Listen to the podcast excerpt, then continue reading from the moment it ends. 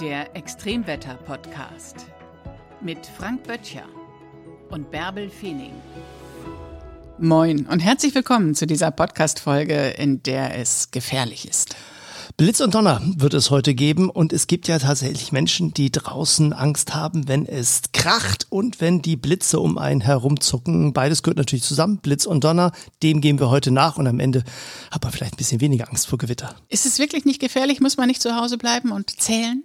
Ja, also wenn man äh, draußen ist, ist es auf jeden Fall nicht so gut wie in einem festen Gebäude. Feste Gebäude haben nämlich etwas, was uns vor Blitzen hervorragend schützt. Blitzableiter. Übrigens eine großartige Erfindung der Menschheit. Erfunden von denjenigen, die früher mit Kriegen beschäftigt waren. Die ganz großen Lager für Pulver wurden damit geschützt. Denn bis zu dem Zeitpunkt war es so, wenn der Blitz in den Pulverturm einschlägt, naja, dann war der nächste Krieg schon mal verloren, weil dann der ganze Pulverturm weg war. Und da war die Erfindung des Blitzableiters wirklich hilfreich hilfreich für das Militär und hat sich dann relativ schnell auch an anderen Stellen durchgesetzt, weil natürlich auch die Kirchenvertreter wollten, dass der Blitz da oben im Turm, wo er sehr gerne einschlägt, weil der so hoch ist, natürlich möglichst nicht die Kirche in Brand setzt. Und so hat es dann die große Verbreitung der Blitzableiter gegeben. Also im Gebäude ist man auf jeden Fall schon mal sehr gut aufgehoben. Wo wir jetzt schon dabei sind, fangen wir doch einfach mal ganz praktisch an. Wo sind Blitze denn besonders gefährlich? Fangen wir mal an im Meer. Ja, auf dem Wasser äh, hat man natürlich keinen besonders guten Schutz. Äh, wenn man mit seinem Segelboot beispielsweise auf dem Wasser unterwegs ist, dann hat man beim Gewitter ja nicht nur eine Sache, nämlich keine Möglichkeit, irgendwo hinzugehen, wo ein Blitzableiter einschützt, sondern der Blitzableiter ist das Schiff und das ist dann auch noch der größte Gegenstand weit und breit. Das heißt, die Wahrscheinlichkeit ist dann doch viel größer als an Land, äh, dass der Blitz tatsächlich den Mast trifft. Und wenn das passiert, ist es richtig gefährlich. Dann kann der Blitz nämlich auch Brände auslösen auf dem Schiff und die Schiff Schiffstechnik außer Kraft setzen. Das heißt, man hat danach dann auch keine Kommunikationsmöglichkeiten mehr. Wenn man dann weit weg ist vom Hafen, von anderen Schiffen, möglicherweise noch im hohen Seegang, ist das wirklich eine brenzliche Situation. Und das bedeutet eben für Segler immer, sich sehr gut zu informieren. Das machen Segler natürlich auch, sich die Wettervorhersagen genau anzuschauen, zu gucken, geht man bei dem Wetter noch raus? Und wenn man dann sieht, naja, das ist schon eine Wetterlage, wo es abends einen späten Nachmittag anfängt zu gewittern, dann unter Land zu gehen oder eben auch tatsächlich dann den sicheren Hafen anzulaufen. Und wenn kein Wasser da ist, wenn man im Watt unterwegs ist? Ja, dann hat man vorher schon die Vorhersagen sich nicht so richtig gut angehört, denn auf jeden Fall sollte man bei Gewittern auf gar keinen Fall eine Wattwanderung machen. Also nicht nur, dass die Sicht danach stark eingeschränkt ist, dass der Regen dazu führt, dass man ausgesprochen nass zurückkommt, auch selbst wenn man trocken losgegangen ist. Also dann sind nicht nur die Füße durch das Watt feucht, sondern auch der ganze Rest vom Körper. Nein, tatsächlich hat man da draußen natürlich überhaupt gar keinen Schutz. Es gibt keine Wetterschutzhütte im Watt, die wäre längst weggeschwommen und wenn da dann die Gewitter toben, ist man auch freier, auf freiem Watt natürlich die erhöhteste Position. Und ganz besonders ungünstig ist es, wenn man dann auch noch ein Telefon mitgenommen hat, ein Mobiltelefon, um diese schöne Wattenlandschaft zu fotografieren. Denn um das Telefon herum baut sich natürlich ein elektromagnetisches Feld auf, sonst könnten wir ja gar nicht telefonieren. Und elektromagnetische Felder, da spricht das Wort Elektrik schon mit drin. Strom ist nichts anderes als das, was eben auch aus den Blitzen herauskommt oder woraus diese bestehen. Und tatsächlich ist es dann eben so, dass ein elektromagnetisches Feld in der Lage ist, auch nochmal solche Blitze stärker anzuziehen. Also und man will ja nicht sein Telefon dann erstmal in den nächsten Priel werfen, um sich selbst zu schützen. Also am besten ist es bei Gewitter überhaupt nicht ins Watt zu gehen. Und wenn man da ist und überrascht wird, bleibt dann ja nur, sich hinzulegen und das Telefon unterm Bauch zu packen. Ja, ja, oder das Telefon idealerweise wegzulegen, also tatsächlich gar nicht bei sich zu haben, sondern dann in irgendeine Tasche, die dann möglicherweise am besten auch nochmal 100 Meter weit weg ist. Ah, dann kommt natürlich gleich das nächste Problem, wenn ich dann das Gewitter aufziehen sehe, es kommt immer dichter heran und ich bin dann da draußen im Watt, dann kommt natürlich irgendwann auch noch die Flut. Das Hochwasser steht dann vor der Tür.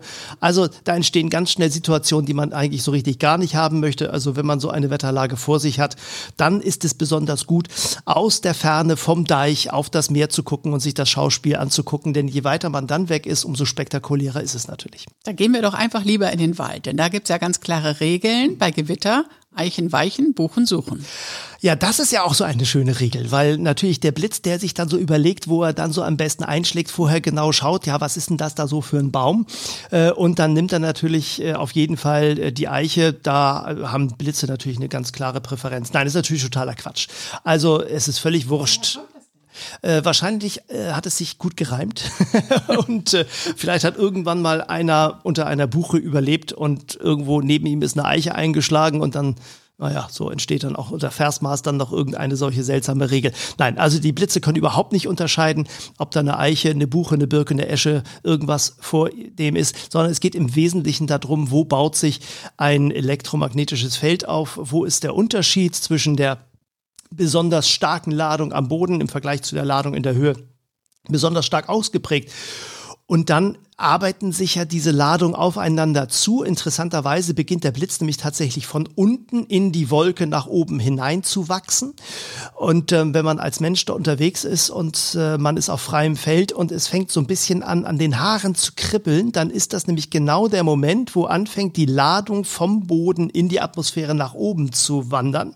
Und dieses Kribbeln der Haare, das ist dann eben der Moment, wo man sagen muss für sich, ja, jetzt könnte es schon sehr gefährlich werden, denn das nächste, was dann kommt, kommt, ist, dass diese Ladung noch stärker wird, der Blitz dann tatsächlich den Weg hier findet, an der Stelle, wo man gerade ist. Das kann dann tödlich sein. Und das ist bei Bäumen auch so. Die sind besonders hoch. Das heißt, die haben nochmal einen großen Vorteil gegenüber Gras. Und da, wo der Baum besonders hoch in den Himmel wächst, da geht die Ladung eben dann sehr schnell auch sehr weit nach oben in die Atmosphäre und da werden Blitze dann eher einschlagen. Also nicht in die Nähe eines Baumes gehen. Nicht in die Nähe, vor allem nicht in die Nähe eines einzelnen Baumes, der irgendwo auf der Wiese steht. Das ist dann besonders schwierig, weil natürlich dann genau dieser Baum auch prädestiniert ist. Übrigens auch ein, ein ganz großes Problem, wenn man in den Bergen unterwegs ist bei einer Wanderung und sich dann unter den einzelnen, den letzten schützenden Baum stellt, bevor man um sich herum nur noch Geröll hat, dann ist eben dieser erhabene Baum eben auch ein prädestinierter Ort für den Einschlag. Und man sieht das auch ganz häufig, wenn man in Wanderungen unterwegs ist, dass man dann diese verkohlten Bäume sieht, die oben in den Bergen sind, weil natürlich da die Gefahr von Blitzeinschlägen noch mal besonders groß ist, weil Gewitter in den Bergen natürlich noch einmal viel stärker sind als im Flachland. Ja, wäre meine nächste Frage gewesen. Was mache ich in den Alpen, wenn ich da von einem Gewitter überrascht werde? Ja, eine Wetterhütte natürlich suchen. Also da, wo mhm. man es machen kann. Deshalb äh, gibt es diese Wetterhütten eben auch in den Bergen, in den Alpen, auch in regelmäßigen Abständen. Immer schauen, äh, dass man äh, diese Hütten auch rechtzeitig erreicht. Wetterumschwünge in den Bergen, vor allen Dingen auch eben in den Alpen, sind immer besonders schnell. Also da geht man um eine Ecke herum und plötzlich hat man den riesen Wolkenturm vor sich. Das heißt also, wenn man weiß, es kommt so eine Gewitterlage, äh, dann idealerweise vielleicht gar nicht aufbrechen, wenn man dann eben doch unterwegs ist, äh, zu schauen, dass man immer wirklich sicher von einer Hütte zur anderen kommt. Und diese Wetterhütten haben dann Blitzableiter, die sind dann tatsächlich äh, geschützt, äh, so dass man da dann eben auch eine gute Sicherheit hat und sich selbst nicht in Gefahr begibt. Also zusammenfassend kann man sagen, im Haus ist alles gut, aber sobald man draußen ist, muss man verdammt aufpassen und sich vorher informieren und da kein Risiko eingehen. Ja, das gilt beispielsweise auch, wenn man im Urlaub unterwegs ist und hat einen Wohnwagen, der aus äh, Kevlon besteht und nicht aus Metall. Ah, es gibt ja einige, die sagen, ja, ich mache eigentlich wunderbaren Urlaub in der Natur und sind dann in der Annahme, ich hätte einen Faradayschen Käfig um mich herum. Das ist das, was natürlich wunderbar schützt. Herr Faraday hat das irgendwann mal großartig festgestellt und hat gesagt, ja, ja, also wenn man einen Gilter macht aus Metall und der Blitz schlägt da ein, dann geht der Blitz außen durch die Hülle durch, aber alles, was drin ist, ist vom Blitz geschützt. Und das ist beim Auto beispielsweise der Fall. Mhm. Aber wenn ich eben tatsächlich einen Wohnwagen habe, der aus Kunststoff besteht, ja, da habe ich das nicht. Der Wohnwagen ist dann zwar schön leicht und und äh, hat ganz gute Dämmwerte, aber der Blitz kommt rein. Das heißt, also dann heißt es wirklich bei Gewitter raus auch aus dem Wohnwagen und dann hinein in ein sicheres, festes Gebäude, das Gewitter abwarten und dann kann man wieder raus. Das gleiche gilt für alle, die im Zelturlaub machen. Oh ja, ja, Zelte natürlich besonders prädestiniert. Äh, Gerade die alten, älteren Bauwerkzelte haben ja auch noch Eisenstangen, mit denen man das Zelt hochständert. Und äh, das ist natürlich quasi so, als würde man direkt neben einem Blitzableiter schlafen. Am meisten hat man noch zwei davon auf beiden Seiten. Also, äh, also wenn man seinen Weg schnell zu der Form eines Grillhähnchens machen möchte, ist man da auf jeden Fall richtig aufgehoben. Das war jetzt alles im Bereich Service. Wie verhalte ich mich bei einem Blitz? Aber wie entsteht überhaupt ein Blitz? Ja, das ist natürlich spannende Physik. Äh, wir brauchen dazu eine große Gewitterwolke. Warum braucht man überhaupt so eine große Wolke? Weil in solchen Gewittern der Aufwind erst einmal besonders stark ist. Das heißt, es sind viele Luftmassen sehr schnell unterwegs und in der höheren Atmosphäre bilden sich aus den Regentropfen Eiskörner. Es gibt Hagel dort oben. Und wenn Hagel unterwegs ist, dann reiben diese Teilchen aneinander und an der Atmosphäre und laden sie elektrisch auf. Elektrostatische Aufladung. Das funktioniert ungefähr so, als würde ich ein, ein, äh, ein, ein, ein Taschentuch nehmen, das aus diesem ganz dünnen Material ist, äh, aus Kunststoff und ich reibe das an meinen Haaren oder am Pullover, dann stehen einem die Haare zu Berge. Man kann das mit Luftballons machen, da hat man den gleichen Effekt. Man reibt das an seinem Bauch am, am Wollpullover und danach hat man diese elektrostatische Aufladung und kann an seinen Haaren selber beobachten, wie die kleinen Blitze von den Haaren in den Ballon hineingehen. Und genauso funktioniert das letztlich bei der großen Gewitterwolke auch. Übrigens auch Gewitterwolken untereinander. Es gibt nämlich viel mehr Blitze, die von einer Wolke zur nächsten gehen und nicht direkt von, vom Erdboden in die Wolke oder umgekehrt. Also die meisten Blitze tatsächlich sind unterwegs von einer Wolke äh, zur nächsten. Und diese Strecken, die die Blitze dann machen können, von einer Wolke zur anderen, die können unfassbar lang sein. Man kann sich das kaum vorstellen, aber der längste Blitz, den es jemals gegeben hat, am 20. Juni 2007 in Oklahoma, war 321 Kilometer lang. Also Was? das ist eben nicht nur der Blitz, der von der Wolke nach unten 10 Kilometer, sondern die können unglaubliche Strecken zurücklegen. Und selbst in Europa sind diese Blitze manchmal unfassbar lang. Der längste Blitz, den es in Europa bisher mal gegeben hat, 20. August 2000 2012 200 Kilometer langer Blitz. Der war 7,74 Sekunden zu sehen in Südfrankreich. Also da muss ich das vorstellen, wirklich, es leuchtet 7,7 Sekunden lang und das ist alles nur ein einzelner Blitz. Also die, die können schon unglaublich groß und unglaublich intensiv werden und richten natürlich dann da, wo sie einschlagen, auch große Schäden ein. Wenn so ein Blitz beispielsweise in einen Baum einschlägt, dann verdampft das Wasser in diesem Baum. Und das bedeutet, der Baum braucht mehr Platz. Und wenn der mehr Platz braucht, dann muss dieser Platz ja irgendwo herkommen. Und das bedeutet, der kann sich nur ausdehnen. Und da der Blitz sehr schnell ist, das Wasser sehr schnell sich erwärmt, platzt der Baum mit einem ziemlich großen Knall in alle Richtungen. Ist meine Wahrnehmung eigentlich richtig, dass es Blitze überwiegend im Sommer gibt?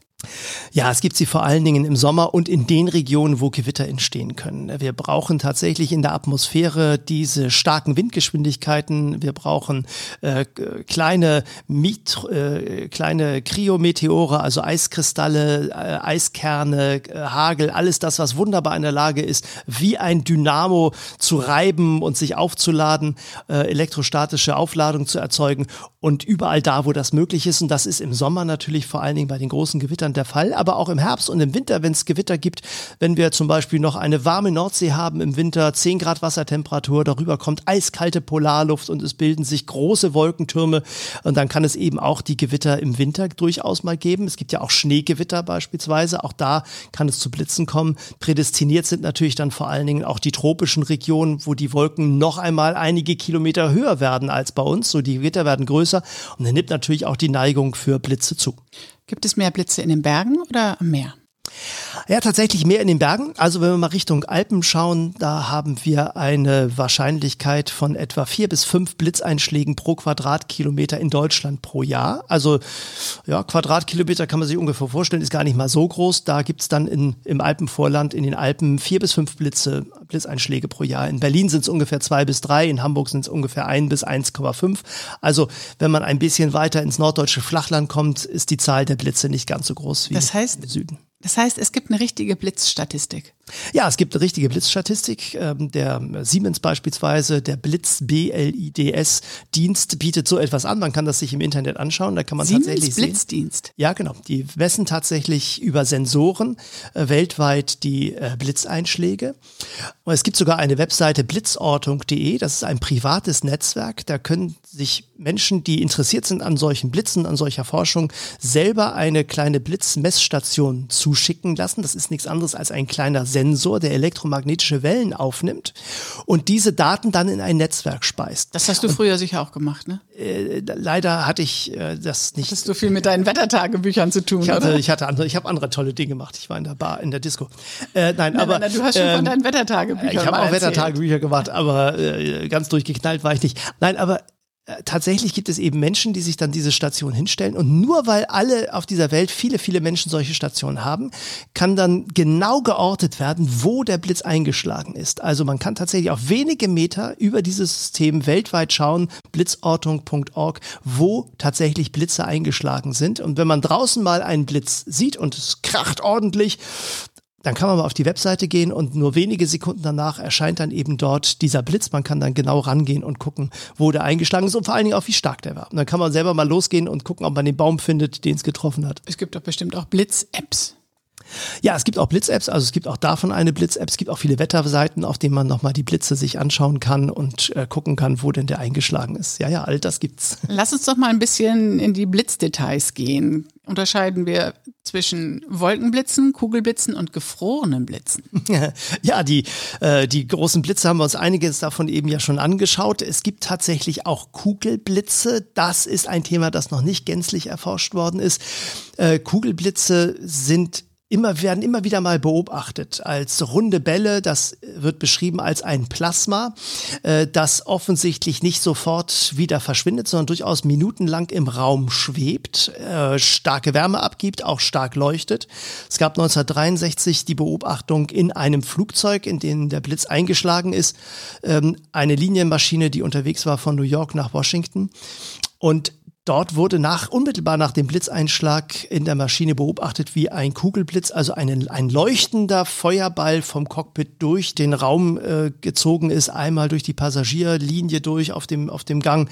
Äh, und äh, das haben viele Menschen beobachtet. Also diese Beobachtungen wurden von einigen bestätigt. Aber man weiß immer noch nicht, wo es genau dran liegt. Es gibt Experimente. Es gibt beispielsweise ein Experiment, bei dem äh, tatsächlich überlegt worden ist, ob Silizium, also Sand, eine Rolle spielt spielen könnte. Und man hat es tatsächlich geschafft, Sand und Wasser dazu zu bringen, ein Plasma zu entwickeln, indem man elektrische Energie in großen Mengen dort hineingeführt hat. Und das hat tatsächlich äh, auch mit einigen Beobachtungen ganz gut zusammengepasst, denn man beobachtet solche Kugelblitze in der Natur wenn man sie beobachtet, doch durchaus häufiger mal dort, wo der Blitz einschlägt, beispielsweise in Pfützen, die auf Sand sind. Also es könnte durchaus da einen Zusammenhang gegen, aber das ist tatsächlich ein Feld, das noch nicht hinreichend erforscht ist. Dafür ist die Fallzahl einfach auch zu gering. Gut, dann haben wir noch die gefrorenen Blitze. Ja, gefrorene Blitze, da könnte man jetzt denken, ja, das hat jetzt irgendwie, ja, da hat er seinen, seinen Blitz in die Tiefkühltruhe gelegt und dann guckt man, was danach übrig geblieben ist. Meistens natürlich nichts, weil äh, natürlich die elektrische Spannung sofort verschwindet. Nein, aber es gibt tatsächlich Blitze, die so aussehen, als seien sie gefroren. Das ist aber ein völlig anderes äh, Phänomen, wobei der Blitz eine ganz große Rolle spielt. Wir begeben uns dafür gedanklich mal in eine Region in Deutschland, die unglaublich viel Sand hat, nämlich in die Senne-Landschaft. Das ist eine Landschaft im Osnabrück Osnabrücker Raum bei Münster. Ein Gebiet, das nach der Eiszeit fast dünenartig war, fast steppenartig, große Sanddünen, die da vorhanden waren, vom Winde verweht. Und dort hat vor, vor vielen, vielen Jahren jemand mal etwas ganz Seltsames gefunden, nämlich einen Stein, wo eigentlich sonst nur Sand ist, der aussah innen ein bisschen hohl wie ein gefrorener Blitz. Und viel später hat man erst rausgefunden, was es gewesen ist, nämlich ein sogenannter Fulguid. Das ist tatsächlich Sand, der vom Blitz getroffen worden ist. Wenn der Blitz in Sand einsteckt, und das ist in der Senne natürlich durchaus häufiger mal möglich, weil es da einfach große Sandflächen gibt, dann schlägt der Blitz dort hinein und schmilzt natürlich, weil der Blitz 30.000 Grad hat. Also das ist jetzt nicht irgendwie Mikrowelle, sondern das ist alles nochmal eine Nummer größer. Dann schmilzt dieser äh, Blitz den Sand zu einem ähm, Schmelzkörper, der quasi in der Form des Blitzes, so mutet das so ein bisschen an, danach dann abkühlt und man hat dann tatsächlich so faustgroß, ja, so ja, 20 Zentimeter lang manchmal, äh, wie ein gefrorener Blitz, äh, einen sogenannten Stein, letztlich dann ein Fulguid, den man sich wunderbar dekorativ zu Hause hinstellen kann, wenn man das Glück hat, so etwas zu finden. Hast du schon mal so einen gefunden? Nein, ich habe auch noch nicht intensiv danach gesucht. Wir haben jetzt mit der Familie, mit den Söhnen äh, ein paar Eisenstangen in den Dünen Südfrankreichs aufgestellt, in der Hoffnung, dass da der Blitz mal einschlägt und dann versuchen wir darunter mal ein paar Blitze zu sammeln, die dann vielleicht von den Eisenstangen eingefangen worden sind. Also wir werden im Sommer wieder aufmerksam suchen, ob dann in unserer äh, Blitzsammelstation irgendwas am Ende dabei herausgekommen ist. Das zur Abteilung, was machen Meteorologen eigentlich so im Urlaub? ja, sie stellen Blitzfallen auf. Dann hatten wir gerade schon die deutsche Blitzstatistik. Wie sieht es denn international aus? Gibt es bestimmte Regionen, wo es besonders viele Blitze gibt? Hotspots ja, zum gibt Beispiel? Es, ja, es gibt einen, also der, der, der größte und berühmteste Hotspot, das sind die Catatumbo-Gewitter. Das ist der Maracaibo-See. Der Maracaibo-See, äh, Catatumbo ist ein Fluss, der läuft in diesen Maracaibo-See und zwar direkt im Norden Venezuelas.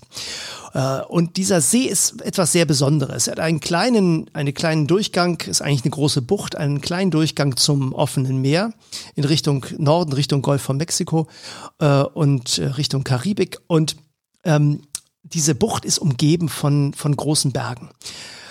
Und wenn dann der Tag beginnt und die Sonne geht auf, es erwärmen sich die Berge, dann steigt die Luft über den Bergen auf und dort bilden sich dann entlang dieser Berge auch eine ganze Menge Gewitter. Aber die ganz großen spektakulären Gewitter, die entstehen eigentlich dann erst viel später am Abend, wenn es sich langsam wieder abkühlt. Dann ist nämlich der See das wärmste in der gesamten Umgebung und wenn dann die Luft anfängt über dem See aufzusteigen und die kühlere Luft, die von den Bergen kommt, quasi auf diesen See herunterdrückt, dann wird die ganze warme Luft über dem See nach oben gedrückt und es entstehen so gegen eins plötzlich schlagartig riesige Gewitter mit einer unglaublichen Menge an Blitzeinschlägen. 232 35 Blitze pro Quadratkilometer und ja, das kann man sich kaum vorstellen. 150 Gewitternächte, also da kann man sich drauf verlassen. Alle, jede zweite Nacht gibt's da unglaubliche Gewitter und zwar eine Lichtshow, die man sich kaum vorstellen kann. Wirklich ein Blitz nach dem anderen. Das ist, geht wirklich äh, in Sekundentakt, zack, zack, zack, zack, zack. Äh, und ähm, wer also mal richtig viele Blitze erleben will, der kann das da machen. Aber es ist natürlich wirklich richtig gefährlich. Man muss sich da dann schon ganz besonders schützen. Kümmern wir uns noch mal kurz um den Sound. Gehört zum Blitz immer der Donner oder gibt es Blitze auch ohne? Ja, es gibt tatsächlich das meteorologische Phänomen des Wetterleuchtens. Dann sind die Gewitter sehr, sehr weit weg. Man sieht noch die Wolken glimmen und glühen. Man hört aber den Donner nicht mehr, der dann einfach tatsächlich einen zu langen Weg hat von den Blitzen, vom Ereignis bis zu dem Ort, an dem man dann steht. Dann hat man das sogenannte Wetterleuchten. Am Horizont, manchmal sieht man das auch im Sommer äh, am Meer, in der Ferne, irgendwo da hinten, kurz hinterm Horizont blitzt es ein bisschen, aber man hört eigentlich gar nichts mehr. Das Rauschen des Meeres übertönt es dann. Aber wenn man äh, dichter dran ist, dann ist es auf jeden Fall so, dass der Blitz als allererstes wahrgenommen wird. Lichtgeschwindigkeit etwa eine Milliarde Kilometer pro Stunde. Also das ist schon ziemlich zügig, da ist so ein Blitzlicht also schon ziemlich schnell unterwegs. Und dann dauert das Ganze so einen kleinen Moment, bis dann der Donner hinterher zottelt. Der ist relativ langsam unterwegs, gemächlich, mit Schallgeschwindigkeit knapp über 1000 Kilometer pro Stunde. Ist auch ziemlich schnell, aber eben doch wesentlich langsamer als der Blitz.